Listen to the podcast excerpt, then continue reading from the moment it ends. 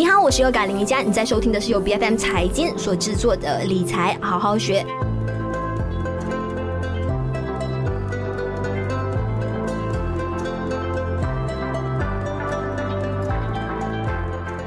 投资决策呢，是建立在完善的一个仓位的管理上哈。如果有做好这一点的话呢，当然就能够更加从容平和的去应对市场的任何波动了，也不至于呢会被市场上啊一点点的负面消息所影响到自己的情绪，不然就是钱还没赚到，可是自己的身心就已经被消耗一大半了。那熊市当中的一个走势行情呢，呃，常常是相当变幻莫测的，加上现在有好多好多不确定的因素来干扰市场。随时都会飞出一只黑天鹅的情况之下呢，如果你感觉投资让你很心累，那或许是时候来调整一下自己的心态了。那今天在我们理财好好学呢，我们要来探讨的这个课题，就是在熊市当中，到底该怎么样做好分批建仓这样子的一个仓位管理的艺术哈。那来跟我们聊这个课题的，就有 Sharers 的首席导师，有财经博主 Zep 的宏财伟略的博主 Zep 陈泽权来到我们的节目上，你好。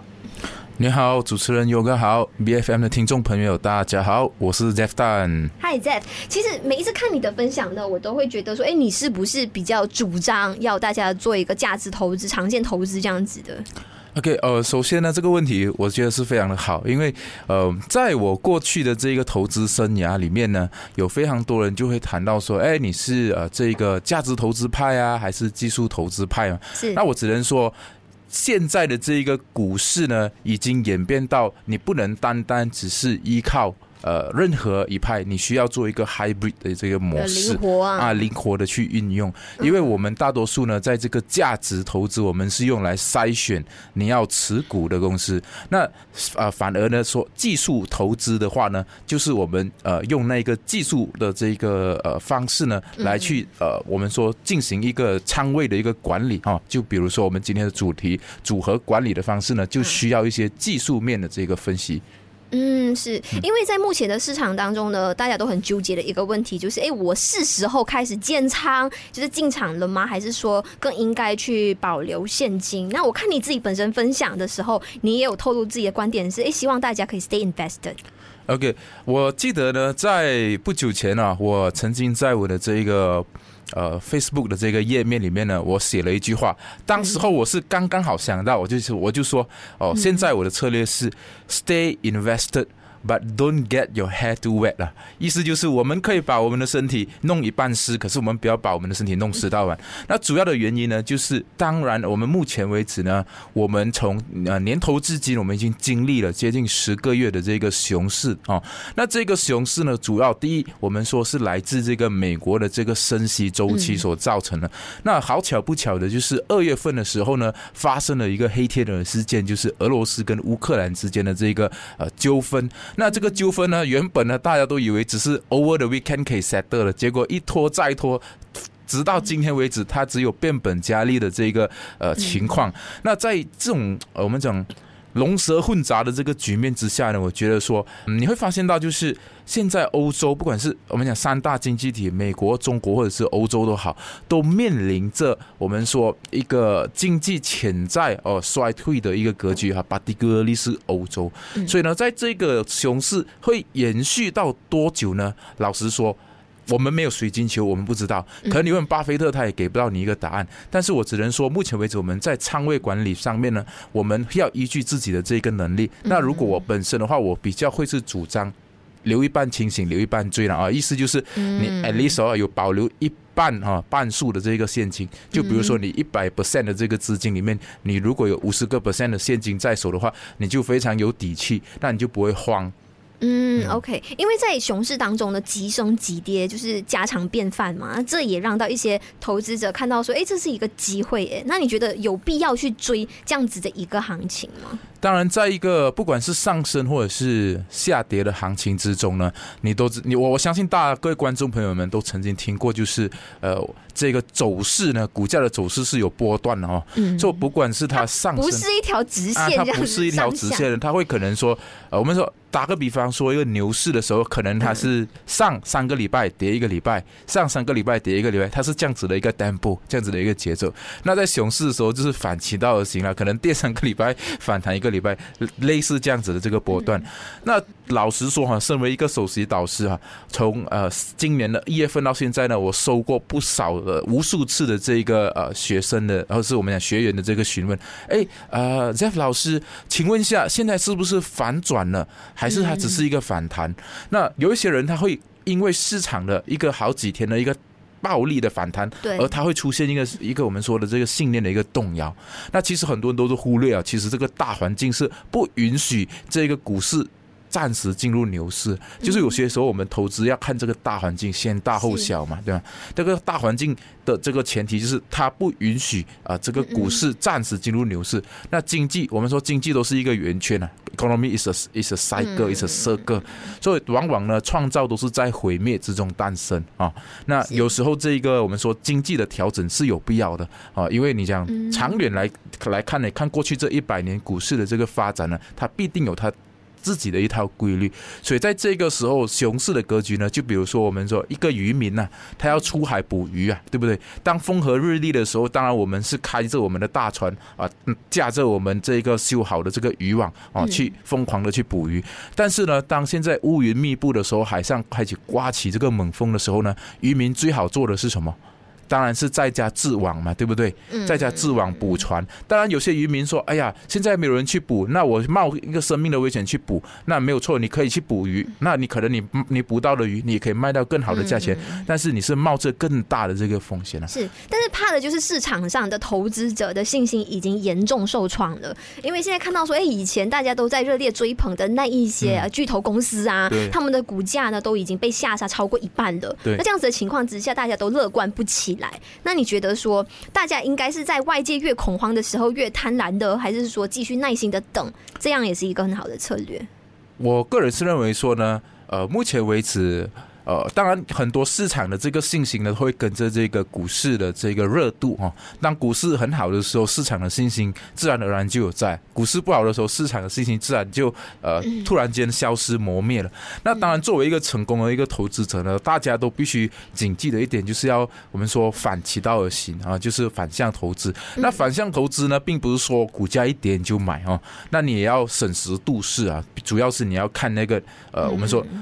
待命，就比如说有些人说，哎，今年三月股市下跌了，那我去抓，我要反向投资。那六个月后的今天，哎，你会发现到其实三月的时候是在更高的那个点，那反而自己被套住了。所以反向投资呢，也有反向投资的一一门艺术，也就是首先我们要观察几个点啊。就呃，容许我给一些 example 哈。就你如果问我的话，我会再观察。第一就是呃，这个美国的这个 CPI 啊，就比如说即将出炉的这 CPI，我们主要就是观察呃未来这。一两个季度之内呢，这个 CPI 会不会回到三到六个 percent 之间？嗯、那个是 primary 的 target 啦。嗯，嗯，因为我们说美联储的长远的这个目标是两个 percent 嘛，对吗？嗯。那第二个指标呢，就是我要观察，就是这个失业率啊，失业率最好是可以维持在四个 percent 以上，那也是美联储乐见其成的哦。那因为证明它的政策有奏效嘛。嗯。那第三就是我们说的这个呃，俄乌战争呢，要出现一个。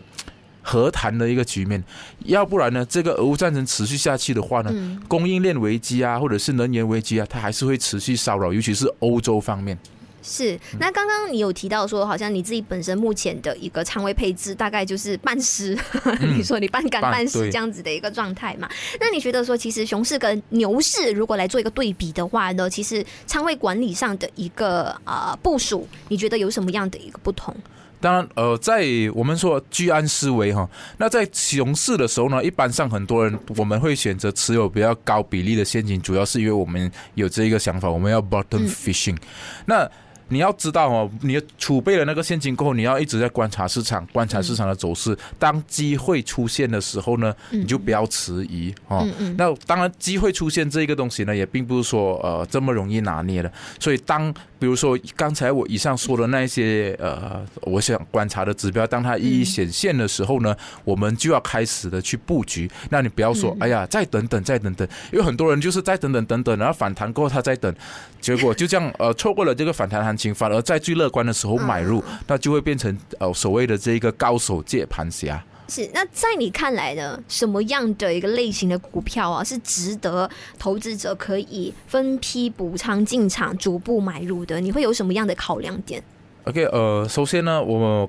我本身我会比较着重于这个投资在成长型的这个公司。当然，呃，我一般上我把股票呢分成三种啊。第一种我们叫成长型，也这个也就是我本身主要的投资方向跟这个目标。第二个就是所谓的保守型啊。那所谓的保守型呢，其实就是以派发呃这一个呃高股息为主的。当然，派发以高股息为主的这个东西呢，呃是看个人的。如果你问我自己本身的组合里面，目前为止，与其是去呃，买高股息的股票，还是你要收现金的话，嗯、我个人会比较偏向于收现金。OK，啊，我个呃，就是纯粹是个人的这个选择，因为我想 maintain 就是我的这个现金的比例。我因为我我认为说，如果我抓到这个这个反弹的话，我的这个 return 它会很容易就超过 at least for example 六个 percent 七个 percent，像我们 aim for high dividend 也是六到七个 percent 嘛。是，这是你自己个人的一个投资的偏好哈。那如果你真的是非常青睐一只股票啦。Let's say 是成长型的股票，我看你好像是比较青睐本地的电子半导体行业的，是吧？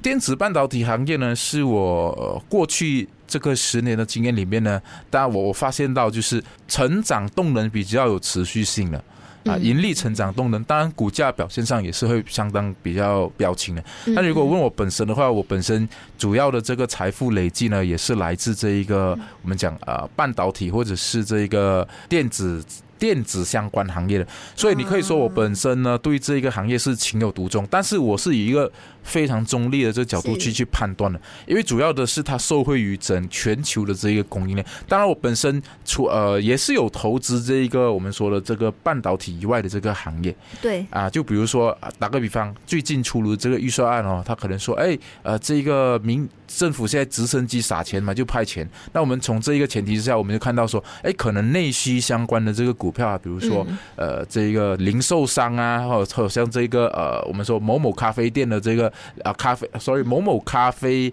品牌的零售商啊，嗯、等等啊，这种类型的，或者是某某衣服的这一个零售商啊，嗯、啊的这个股票，都是我会去看回去，可能会有这个，我觉得有投资机会的。是，那这个情况来了，你无论多喜欢你呃某一只股票都好的，你会给他就是布置的一个极限仓位是会有多大？一般上我本身的话呢。我给我自己两个情况，第一，普通的时候呢，我是认为不要超过三十三个 percent，就是不要超过组合三分之一。就算你过度乐观也好，你 if you go stretch，不要超过五十个 percent。嗯，因为你当你超过五十个 percent 的时候，基本上当然没有错，赚钱的时候你会非常的开心。啊，当他亏钱的时候呢，你的心情其实跟做那个冲天炮啊，有跟定的那个冲天炮其实没有两样哦。那我自己本身分享一些经验呢，我曾经在几年前也曾经呢，就是尝试过把很多很多的资金放在一只股票，赚钱的时候我非常开心，它跌的时候我根本就是连饭都吃不下那种。所以我觉得这作为投资者最大的失误就是我们让投资影响到我们自己的工作跟心情，这是非常不正确的。是是，嗯、但目前你自己本身就是经历过那一段这样子的一个情况之后呢，那目前你自己本身就是也是会尽可能让自己的投资组合，呃，就是小而美吗？还是你会以什么样的一个不同的策略来布局？我目前的情况呢，呃。OK 了，我就不介意跟大家说，我有自己有持有的一些股票呢，就是可能过去两年有买下来的，就是有一些部分我已经套利了，然后有已经套利了，就剩下一些所谓的呃。半免费或者免费的票在里面，我继续持有。那我我本身我我觉得很多投资者有一个弱点，就是当我们卖了一只股票过后呢，我们很少会再看回去。很多人就是卖了这只股票过后，就希望它越跌越多越好。我怕我也成为其中一个，所以我必须要持有一定的这个股呃呃呃股数，所以我才能让我自己 you know feel the pain 啊，捏到了你才感觉痛那种。啊，所以我本身是比较 relax 的啊。目前为止，就我的投资组合呢，虽然从年头跟现在的的这个价格都好，有呃，maybe 我们讲 paper 有一些 paper loss 啦，在我以前 carry over 的这一些呃。呃，这些股票，但是呢，今年比如说啊、呃，我也是有寻找到一些机会，就是做一些比较属于中短线的一个交易啊。就是中短线是多长的？可能几个月这样子，或者是几个星期啊、呃，都有可能的。就比如说，呃，在一月份的时候啊、呃，某某啊、呃，一个呃，就指呃，我不我不要指名道姓了，就有一个 P 股哦、呃，做 Silicon 的 P 股，那本身是自己有在操作的啊，然后。就刚刚好一两个月后，它的这个股价有涨了，我觉得哎已经到位了，那我就选择套利啊，这样子哦。是是，嗯、那在现在的这个环境当中呢，好像个股要是越跌就该越买嘛，这样子才能够就是摊薄进场的成本。那要补仓多少次才知道说，哎，是时候要收手？我个人是认为说，很多人都有一个我们讲盲点或者是误区，就是当我们买入一只股票的时候，我们就是要往那个。股票，比如说那个股票的价格一直跌的话，我们要往死里打，就一直往往跌，越越越越跌越补。那其实我们可以转换一个思维哈，就是你不一定要越跌越补的，你可以反而说，你在其如果你看到其他的股票有更好的这个成长潜力的话呢，你是可以选择买入。另外一档股票就是来抵消掉你的这一个，我们说这个所谓的这一档股票的这个亏损，这个是很多人他们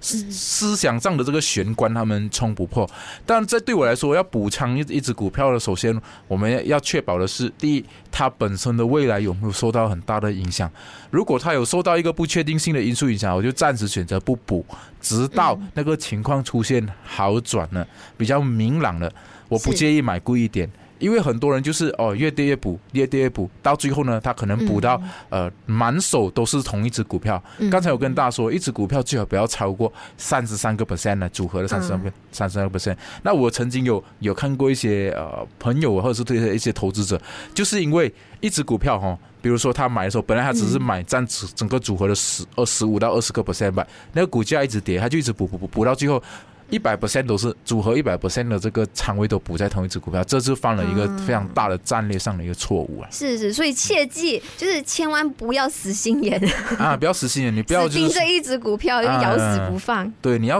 就是我们说你要尝试去寻找机会，而不是说往一个股票呃买错。当我们做错方向、买错方向的时候，有时候我们是需要等待的，并不是说它越跌我就要买，因为我们不要跟钱斗气啊。是是是，而我们都总是说牛熊在反转的这一个瞬间呢，总是让大家猝不及防。那我相信现在有很多的散户呢，最想要知道的是，哎，熊市什么时候走到尽头，什么时候来到真正的反转？像刚才你有分享的，有几大因素，就是好像可能呃战争的这个因素啊，还有包括美联储那里的一个货币政策的一个他们的立场啊，也是你一直持续在关心的。那再来就是总体美国的一个经济的形势，那你自己本身呢？会认为说，哎，在什么时候才是时候要做满仓的这个动作？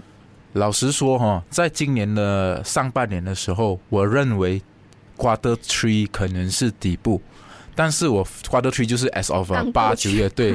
但是呢，我发现到就是在。九月份或者是八月尾的时候呢，这个俄乌战争呢，本来看似好像有一点好转好转，但是突然间就恶化哦，突然间好像战火又被点燃，然后现在又打来打去。对，你看到那个呃北溪 Nord Stream 的这个天然气管道被炸哈，那普京啊，这个俄罗斯总统普京生日前一天，那个克里米亚大桥也被炸。嗯，那前几天呢，俄罗斯也放了许多飞弹去轰炸这个呃乌克兰的这个首府哈基辅啊，嗯，所以这个。再加上种种这种不良因素，我发现就是说，他的这个 timing 呢，就我我我直接好像我直接跟我的这一个订阅会员哦，我们提供订阅服务嘛，我直接跟我订阅会员在我在九八月三十一号国庆日的时候，我记得那个时候我做一个内部的这个研讨，我就跟他们说，我把我的立场转空。我看空多看空啊，当啊看空多看多，在八月尾的时候我这样说，因为我 list 出来几个种种因素啊哈，然后我就认为说，哦，那个时候刚好就是市场一直不停在反弹，连续反弹一个多月的时候，对，连续在反弹一个多月的时候，那时候我就觉得说，哎，有一点不对劲啊，啊，那个时候 S M P 也反弹到接近四千点嘛，S M P 五百，那我就说，哎，这不对劲啊，对不对？因为而且目前为止呢，这个欧洲出现的这个所谓的 recession 其实是。我觉得个人认为非常严重啊，因为很多的这个企业都被逼停产啊，那民用的电费也涨了三到四倍这样子。那我我甚至我去一些社交媒体，我看到啊，比如说有一个奥地利哦，Austria，Austria 这个国家那边的公民呢，因为现在马上进入冬天了嘛，所以这个天气都非常的冷冻啊，然后他们就说：“哎呀，现在。”这个天然气供应不够啊，我们怎样取暖呢？去直接开在路边啊，砍树啊，直接路边有树就砍，有树就砍，就造成好像他们那边已经回到那种原始时代那种感觉。所以我觉得在欧洲这个经济 recession 是。被 underestimate 啊，它可能会比想象中更严重。所以我认为说，可能会是明年的，以我目前的这个视角来看的话，可能明年的 quarter maybe 三月到六月份之间，可能那个时候才会出现拐点。以目前的这个视角来看是那那个时候也不代表说可以马上就是。就蛮长吧，因为熊市一结束，不代表就是马上会一飞冲天，马上就去创新高的嘛。就是可能我们还需要一年多的时间去慢慢的进行修复，甚至是会处在一个箱体震荡这样子的一个行情。你是这么认为的吗？一般上的时候，一般上我们要选择仓位加大的时候，我们并不会在市场很 hot 的时候，也可能是就是我们说刚刚这个很 hot，然后又可能又有一波回调的那个时候，你才对，就是可能我们看到这个机会，比如说我刚才跟大家提到这几点，嗯、如果真的。是出现的话，我个人会选择那一个时候去调高我的仓位，可能甚至会用到一些杠杆投资。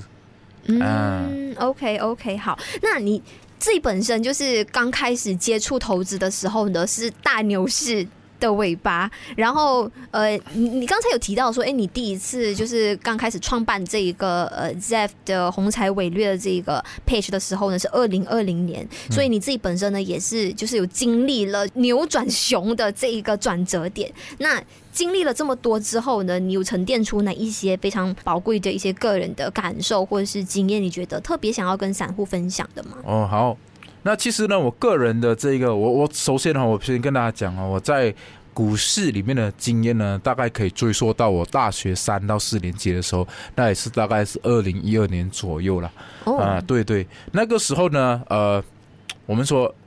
刚刚好是经济从这个零八年的这个金融危机刚刚复苏过来，那个时候的市场呢，它并没有说特别的牛。但是当时候的这个赚钱效应是比较，我们说比较容易的，嗯啊，可是那时候没有什么本钱呐，然后所以就赚不到。那时候赚学问哦，赚经验哦，赚知识哦。那现在的这个情况，我只能说市场的这个变化呢，比起以前是出现了很大的改变。所以刚才的时候，呃，这个 Yoga 在呃我们访谈开始之前，所以有问我是价值基本面呢，还是这一个技术面？我只能说它是一个 hybrid。啊，它是一个混合模式，我们不能够过度倾向于单一的这个派别，因为现在的市场呢，已经是变得非常的精明了。嗯，那我只能说，居安思危啊，居安思危。经在经历了这么多的这个，比如说我经历了二零一四年双油崩盘。二零一五年，呃，这个我们讲 One MDB 危机，那个时候的马币也是崩盘哦，然后当时候就进入了升息周期啊，然后二零一八年的时候又贸易战，二零二零年 New COVID，然后发生到今时今日的这个我们说的俄乌战争，还有升息周期所导致的这个熊市，我只能说。我有一句就是要奉劝大家，就是要居安思危，然后仓仓位管理要做得非常的好。所谓的居安思危，就是当我们在市场很牛的时候，我们不要忘记眼前接下来的 What's next 啊，接下来会发生什么？就是你不要只是我们做人，我们可以享受当下，但是你在股市呢，你不能够只是享受当下，你还要想 What's coming next up next。OK，这个非常的重要。然后你就要当你知道有什么东西，你当你遇见有些东西是有些事件会发生的时候。你就要开始做你的仓位管理了。就比如说刚才你你你说，哎，牛市的话，我会不会呃，就是把我的仓位调到满还是什么？老实说，我在去年的五月份之前呢，我的仓位是 more than 满，意思就是说我有用到杠杆投资的。但是在去年的六月份开始呢，我就把我的杠杆投资的部分全部 slash 到完，然后我就接下来去年的下半年，我都在逐步的增加我的现金比例，增加到二十 percent。二十多 percent 这样啊，然后当时的时候我也是有跟啊我的这个学员们说，哎，现在你要居安思危啊啊，然后到今年年头的时候就逐步慢慢增加了。我们要在这个熊市发生之前，你就要做好未雨绸缪了。是是，那你刚才有提到说，好像你经历过市场几次的熔断，然后甚至大崩盘嘛？那也想请你来分享一下你自己本身是怎么样做好当时的情绪还有心态上的一个管理，更安然的度过那个时候的阵痛期。我本身有经历过两次比较大的这个崩盘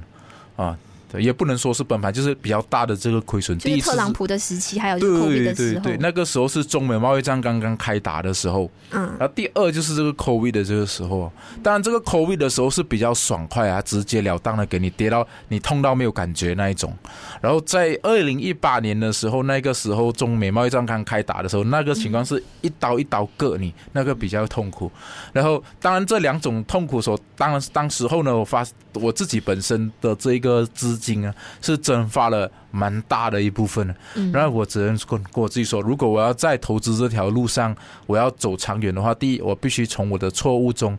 找到为什么我会犯错，然后我要去改进。嗯，那第二，你要永远相信，就是呃，股票市场机会常在，留得青山在，不怕没柴烧。是是，千万不要 FOMO 的去好像追反弹呐、啊，或者是过度的去追跌。像你喜你说的那一句是，只要我们还是有在这个市场当中的机会，是当然是一直都会存在的。对，机会一直存在，只是我们机会到的时候，我们会不会去珍惜啊？当然，就是很多人他就是因为没现金的这个比例没有调好，那机会到的时候，他该勇的时候他却懦弱了，该勇敢的时候他选择懦弱。啊，很多人都是这样子。嗯，好的，那也希望说，就是所有的朋友呢，可以在今天跟 Zeff 的这场访谈当中，有得到一定的一个价值。特别是在现在市场上呢，就是多空的这两把声音都很吵的时候呢，也特别是要 mute 掉这个市场的杂音，然后按照自己的一个原定的计划，还有。本着自己本身的一个投资理念去进行交易，这样子呢，才能够更好的去驾驭我们说投资买卖这样子的一个概率游戏哈。那今天在我们的节目上做客的就有 Sherix 的首席导师，同时也是名财经博主 Zeff 的红财伟略的呃版主 Zeff 本身来到我们节目上，非常感谢你。谢谢谢谢各位听众，谢谢主持人 Yoga，我们下次再见。理财好好学呢，是在每周四更新最新的 Podcast 节目。关注 BFM 财经脸书专业，就能获得更多啊关于节目的相关资讯了。我是 Yoga 林瑜酱，我们下一期再见。